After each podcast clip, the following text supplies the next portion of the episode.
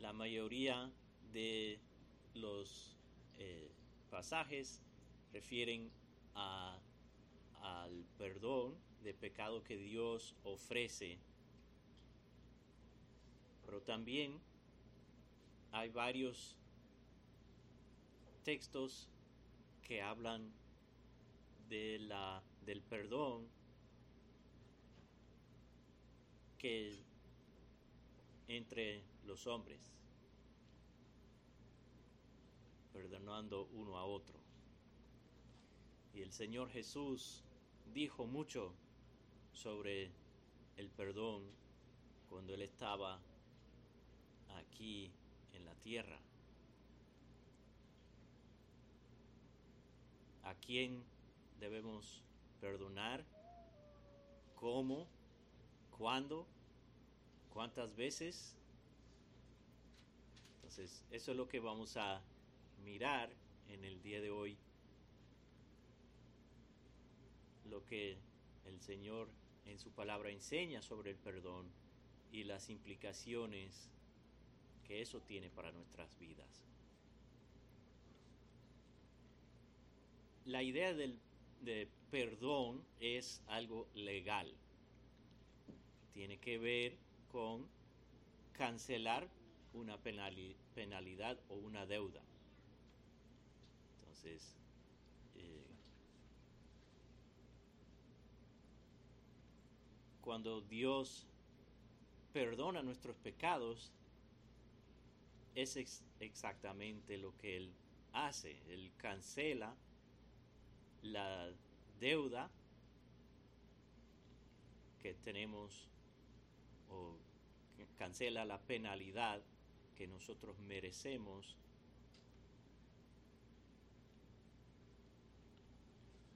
para nuestros pecados. Ahora, cuando los hombres perdonan uno a otro, no pueden actualmente quitar la culpabilidad del ofensor, pero es una promesa que el que fue eh, ofendido va a considerar la ofensa cancelada.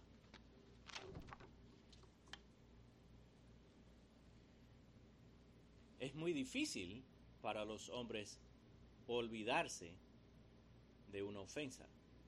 Nosotros tendemos a, a recordar. Un día dicen, sí, yo te perdono, pero tres meses, tres años, treinta años después, vuelve y lo saca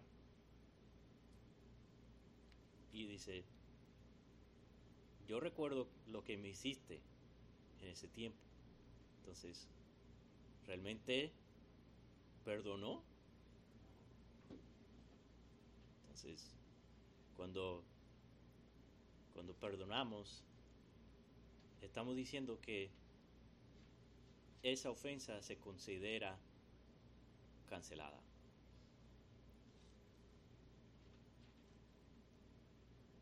Pero cuando Dios perdona, Él se olvida de la ofensa. Él no lo recuerda, no lo trae en contra de nosotros otra vez. Y vamos a leer algunos textos para ver qué dice la Biblia sobre esto. Isaías 38, versículo 17.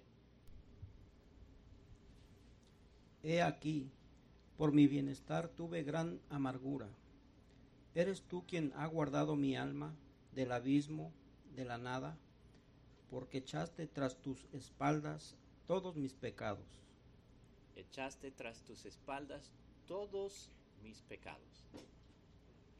Es detrás. No lo veo, no lo recuerdo no lo cargo a tu cuenta.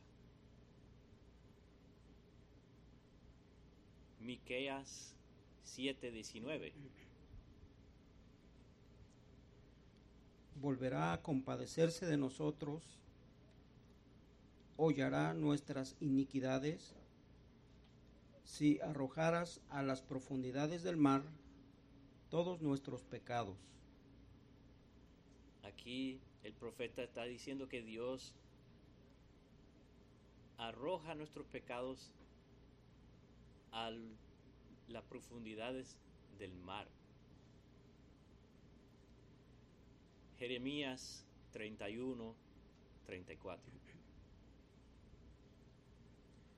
Y no tendrán que enseñar más cada uno a su prójimo y cada cual a su hermano, diciendo, conoce al Señor, porque todos me conocerán, desde el más pequeño de ellos hasta el más grande, declara el Señor, pues perdonaré su maldad y no recordaré más su pecado. Entonces Dios dice que va a perdonar la maldad y no va a recordar el pecado. Isaías 43, 25. Yo, yo soy el que borro tus transgresiones por amor a mí mismo, y no recordaré tus pecados. Salmo 103, 12 como está de lejos el oriente del occidente, así alejo de nosotros nuestras transgresiones. Si vamos hacia el, hacia el oriente, hacia el este, y seguimos y seguimos, nunca llegamos a un punto que en vez de ir al este, estamos yendo al oeste. Podemos ir al norte y llegamos al polo norte y, después ya vamos al sur, pero al este seguimos y seguimos y siempre vamos hacia el este y también al oeste. Entonces, tan lejos Dios ha, ha removido nuestros pecados. El este y el oeste son infinitos. El perdón restaura la relación que fue quebrantada por la ofensa o el pecado. Entonces, esa es la meta del perdón, es restaurar, reconciliar esa relación que fue quebrantada En el Antiguo Testamento no había mandamiento específico a, perdonar, como, como tenemos en el Nuevo Testamento. Entonces, eh, por eso cuando, cuando el Señor Jesucristo dice que debemos amar a nuestros enemigos es algo revolucionario para los judíos. Ellos, ¿cómo? Esto no, lo entendían. Mateo 5, eh, Mateo 5, 43 al 44. Habéis oído que se dijo, amarás a tu prójimo y odiarás a tu enemigo. Pero yo os digo, amad a vuestros enemigos y orad por los que os persiguen. Y también Lucas 6, 27 y 35. Pero a vosotros los que oís, os digo, amad a vuestros enemigos, haced bien a los que os aborrecen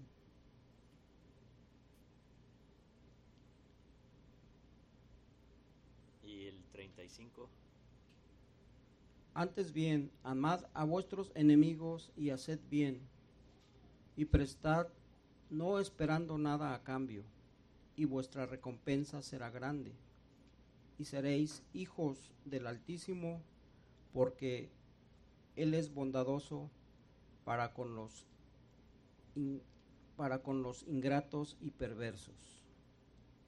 Entonces, si, esa es la actitud que debemos tener para con nuestros enemigos, cuanto más debemos eh, tenerlo para, para con nuestros hermanos y amigos.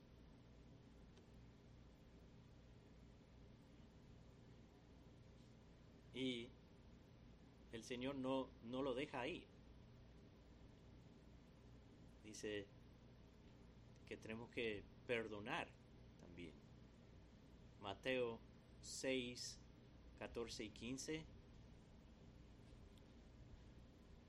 Porque si perdonáis a los hombres sus transgresiones, también vuestro Padre Celestial os perdonará a vosotros. Pero si no perdonáis a los hombres, tampoco vuestro Padre perdonará vuestras transgresiones. Y vamos a Marcos 11, 25 y 26.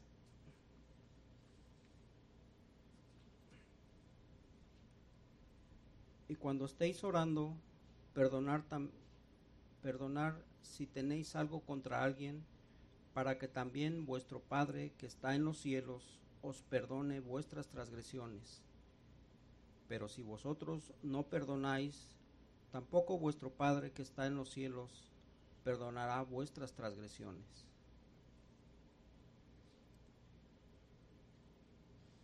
Lucas 6, 37 y 17 del 3 al 4. No juzguéis y no serán juzgados. No condenéis y no seréis condenados. Perdonad y seréis perdonados. Tened cuidado. Si tu hermano peca, repréndelo y si se arrepiente, perdónalo. Y si peca contra ti siete veces al día y vuelve a ti siete veces diciendo, me arrepiento, perdónalo. Entonces, ahí vemos que el Señor nos está diciendo que si nuestro hermano nos ofende y Él viene y, nos pide perdón, tenemos que perdonarlo. Ahora, en Mateo 18, del 21 al 35, el Señor, Pedro le hace una pregunta al Señor y el Señor da esta parábola para ilustrar nuestra responsabilidad de perdonar.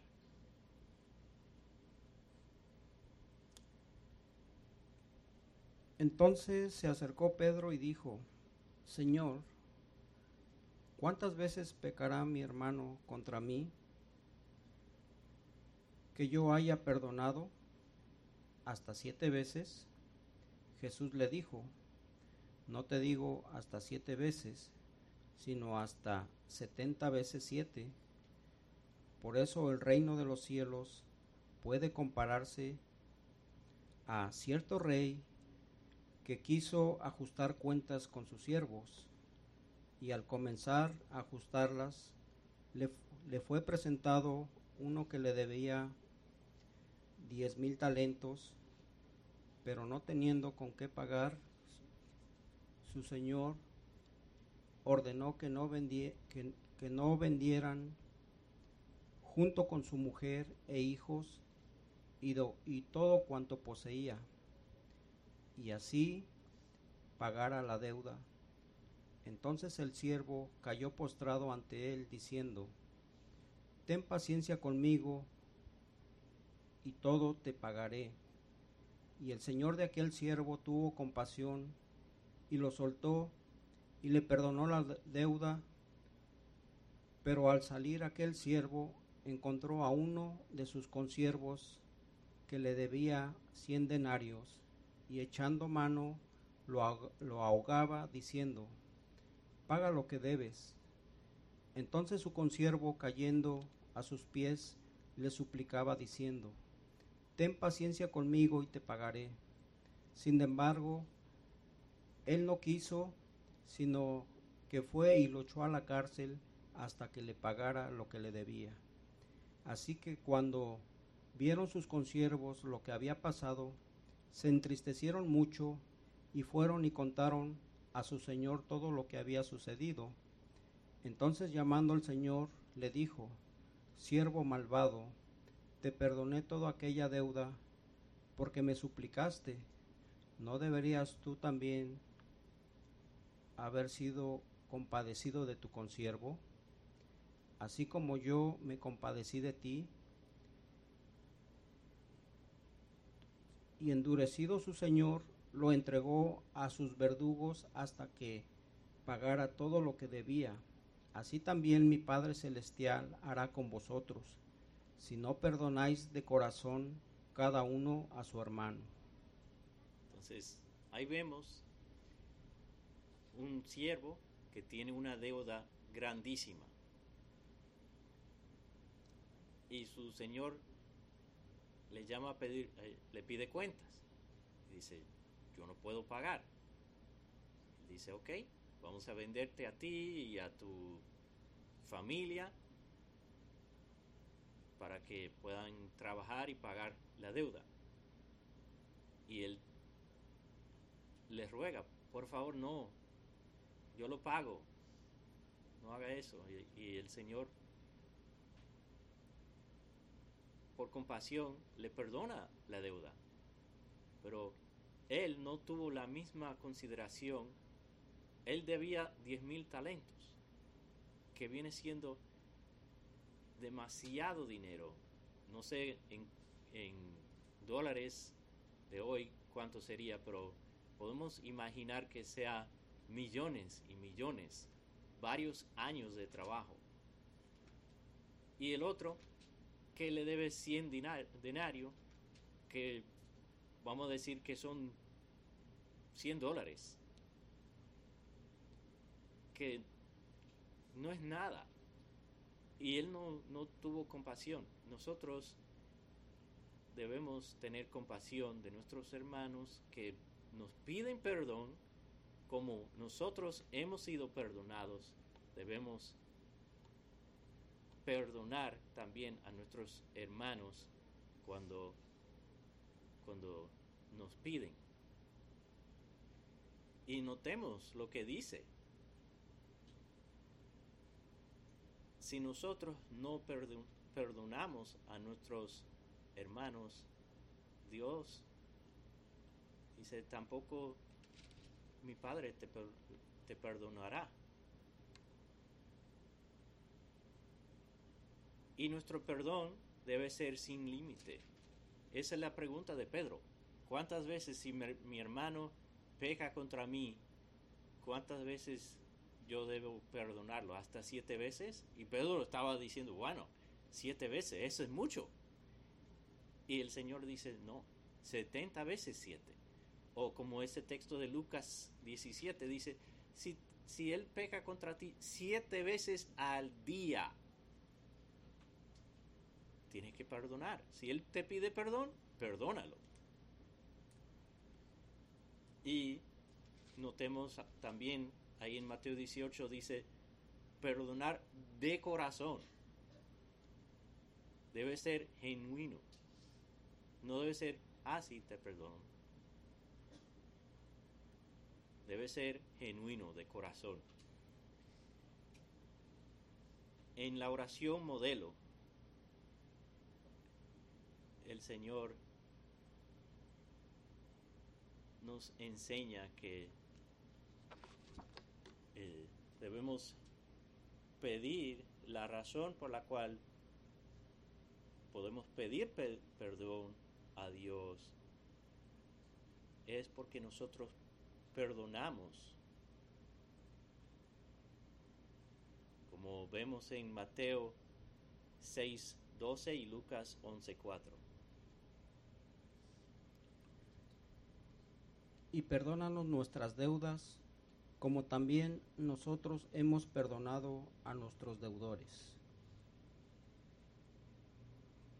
y perdónanos nuestros pecados, porque también nosotros perdonamos a todos los que nos deben, y no nos metas en tentación.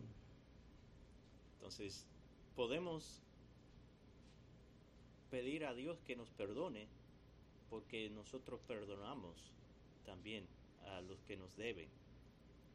Entonces, vemos que el perdón no es, no es una opción. Tenemos la responsabilidad de perdonar. Pero para, para, para que haya perdón se necesita arrepentimiento. Nosotros para, para recibir el perdón de nuestros pecados necesitamos arrepentirnos. Y para eh, si, si nuestro hermano viene y se arrepienta, como vimos en Lucas 17, podemos leer ese texto otra vez, Lucas 17, 3 al 4. Tened cuidado, si tu hermano peca, repréndelo, y si se arrepiente, perdónalo. Y si peca contra ti siete veces al día, y vuelve a ti siete veces, diciendo, me arrepiento, perdónalo. Entonces vemos ahí la conexión entre el arrepentimiento y el perdón. Segundo de Corintios 6, 2, eh, eh, del 6 al 8, vemos lo que Pablo dice sobre el caso que, que había mencionado en Primera de Corintios, el hombre que estaba en pecado y, y él le decía a la iglesia que, que, le que hiciera disciplina y ese hombre se arrepiente. Entonces vemos aquí, segundo de Corintios 2, 6 al 8, vemos las instrucciones de Pablo a la iglesia. Le basta a tal persona esta reprensión hecha por muchos. Así que, al contrario, vosotros más bien debías perdonarle y consolarle para que no sea consumido de demasiada tristeza. Por lo cual os ruego que confirméis el amor para con él. Entonces, cuando un hermano viene arrepentido, tenemos que perdonarlo porque así, como dice Pablo, confirmamos nuestro amor para con ese hermano. Y si alguien nos ofende, es nuestra responsabilidad mostrar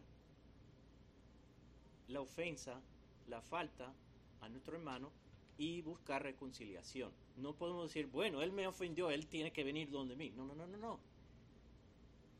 El Señor dice, no, no, no. Si tu hermano ofende, ve con él. Mateo 18, 15 al 17. Y si tu hermano peca, ve y repréndelo a solas. Si te escucha, has ganado a tu hermano. Pero si no te escucha, lleva contigo a uno o a dos más para que toda palabra sea confirmada por boca de dos o tres testigos. Y si se rehúsa a escucharlos, dilo a la iglesia, y si también rehúsa escuchar a la iglesia, sea para ti como el gentil y el recaudador de impuestos. Entonces, vemos ahí que si tu, si tu hermana, eh, si tu hermano te ofende, él peca contra ti, eres tú que tienes la responsabilidad de ir a Él,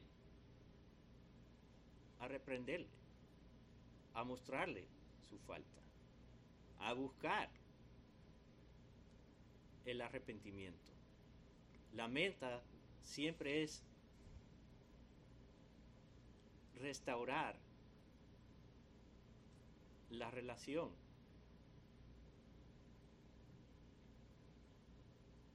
y que, que el ofensor se arrepiente y, el ofendido le perdone.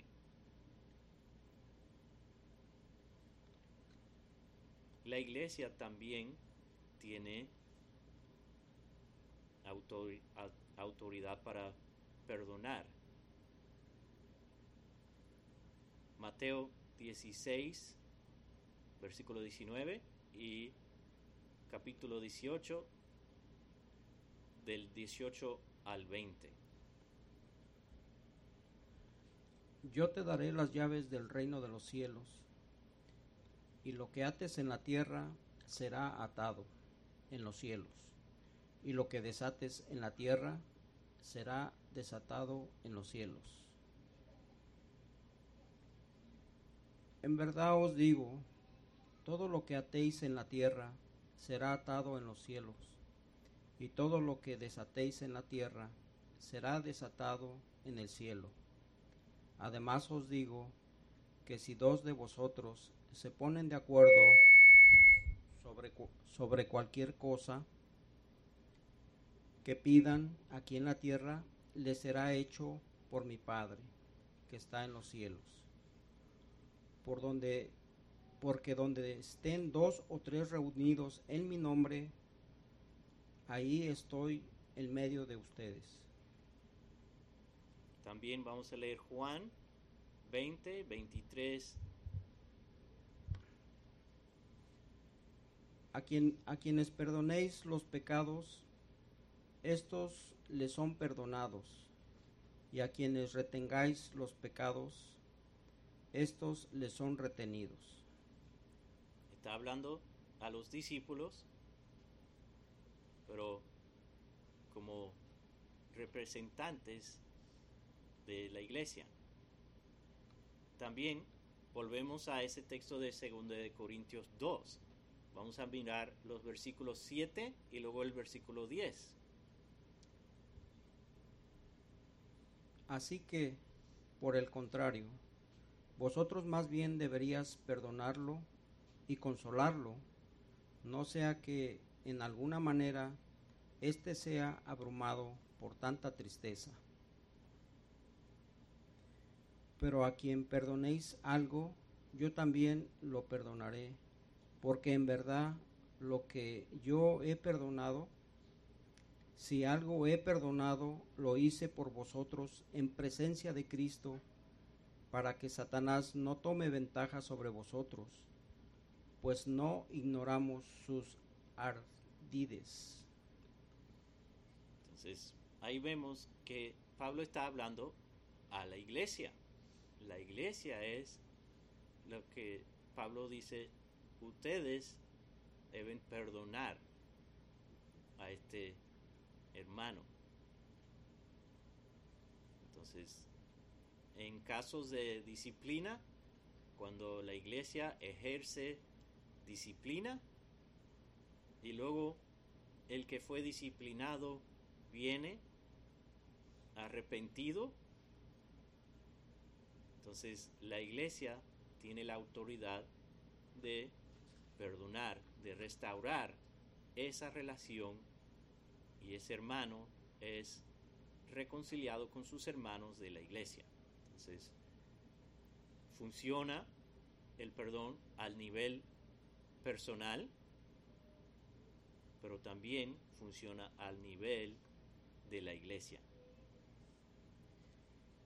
Lo que nos motiva a perdonar es la misericordia de Dios.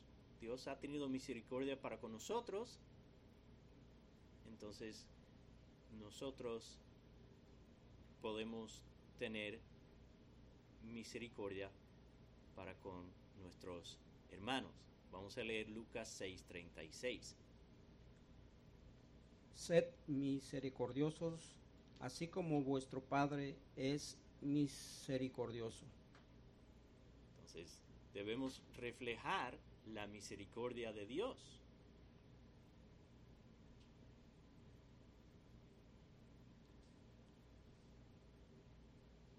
Y nosotros perdonamos porque nosotros mismos necesitamos ser perdonados. Como vemos en Marcos 11:25. Y cuando estéis orando, perdonad si tenéis algo contra alguien, para que también vuestro Padre que está en los cielos os perdone vuestras transgresiones. Entonces, nosotros necesitamos que Dios nos perdone. Entonces, nosotros tenemos la responsabilidad de perdonar a nuestro hermano también.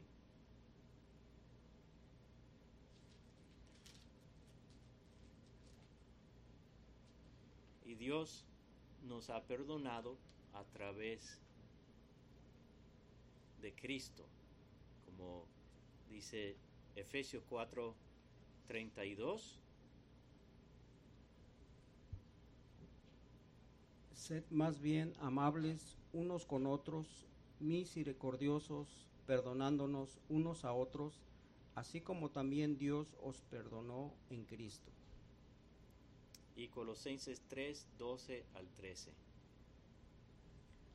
Entonces, como escogi- escogidos de Dios, santos y amados, revestíos de la tierna compasión, bondad, humildad, mansedumbre y paciencia, soportándonos unos a otros y perdonándonos unos a otros, si alguno tiene queja contra otro, como Cristo perdonó, así también vosotros, así también perdonaos vosotros.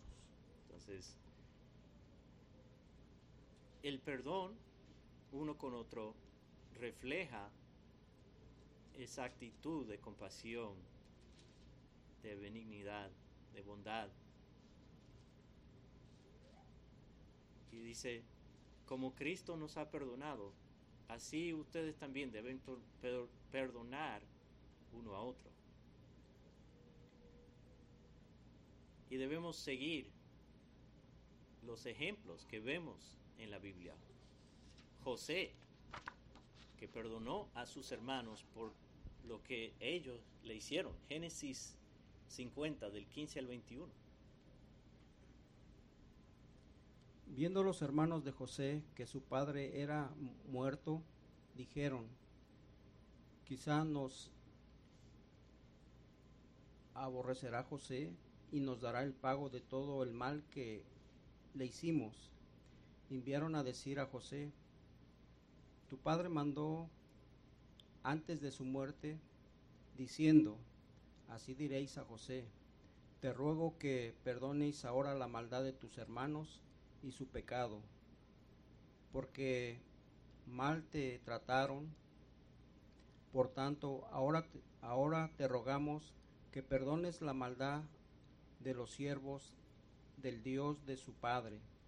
Y José lloró mientras hablaban. Vinieron también sus hermanos y se postraron delante de él y dijeron, Henos aquí por siervos tuyos.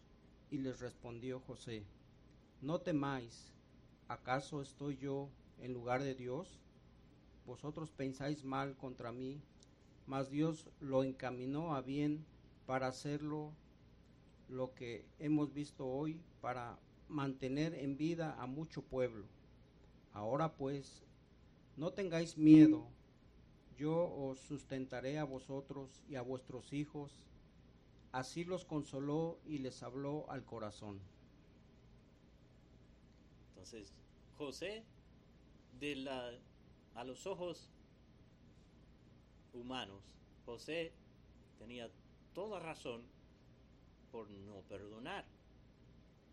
Pero José dice, ¿acaso soy en el lugar, estoy en el lugar de Dios? Dice, no, no, no. Dios, lo que ustedes hicieron y querían mal, Dios lo usó para bien. Entonces, yo no puedo eh, guardar rencor y amargura. Dice, no, no, no, no se preocupen. Yo voy a cuidar de ustedes, de sus hijos. Todo queda perdonado. También Esteban, cuando lo estaban matando, Hechos 7, 59 al 60. Y mientras apedreaban a Esteban, él invocaba al Señor y decía, Señor Jesús, recibe mi espíritu, y cayendo de rodillas, clamó en alta voz, Señor, no les tomes en cuenta este pecado. Habiendo dicho esto, durmió. Él le, le pide a Dios, él está a punto de morir y él dice, le pide a Dios que le perdone a ellos. También Pablo, al final de su vida, vemos lo que dice en 2 de Timoteo 4:16. En mi primera defensa nadie estuvo a mi lado, sino que todos me abandonaron. Que no se les tenga en cuenta. Entonces, todos abandonaron a Pablo, lo dejaron solo. Y él dice, no, no, no, que Dios no lo tome en cuenta, no lo ponga a su cuenta, yo perdono a ellos. Y el máximo ejemplo de todos, nuestro Señor en la cruz, Lucas 23, 34. Y Jesús decía, Padre, perdónalos porque no saben lo que hacen. Y echaron suertes repartiéndose entre sí sus vestidos. Entonces, el mismo Señor Jesucristo en la cruz lo habían clavado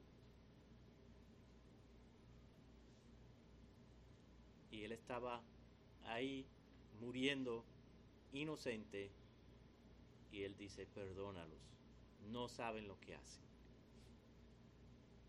Mientras en ese momento estaban echando suerte, repartiendo su ropa entre ellos, él está pidiendo a, a, su Padre que los perdone. Y nosotros debemos seguir estos ejemplos. Cuando alguien nos ofenda, eh, alguien peca contra nosotros, nosotros debemos buscar reconciliación, buscar la restauración de esa, esa, relación, señalar la falta a nuestro hermano para que él se dé cuenta y que él se arrepiente y cuando él se arrepiente tenemos la responsabilidad de perdonar. Que Dios nos fortalece y que nos dé su espíritu para ayudarnos a perdonar a nuestros hermanos. Oremos. Señor, te damos gracias por este tiempo, gracias por tu palabra y lo que nos enseña sobre el perdón. No podemos hacer esto de nuestra propia fuerza. Necesitamos de ti, de tu espíritu, dándonos la fortaleza para poder buscar esa reconciliación con nuestros hermanos que nos han ofendido, a buscar que se arrepiente y a extender el perdón. Ayúdanos a, a recordar lo que tú has hecho por nosotros y tener la misma compasión con nuestros, por nuestros hermanos que tú tuviste de nosotros. Pedimos todas estas cosas en el nombre de Jesús. Amén.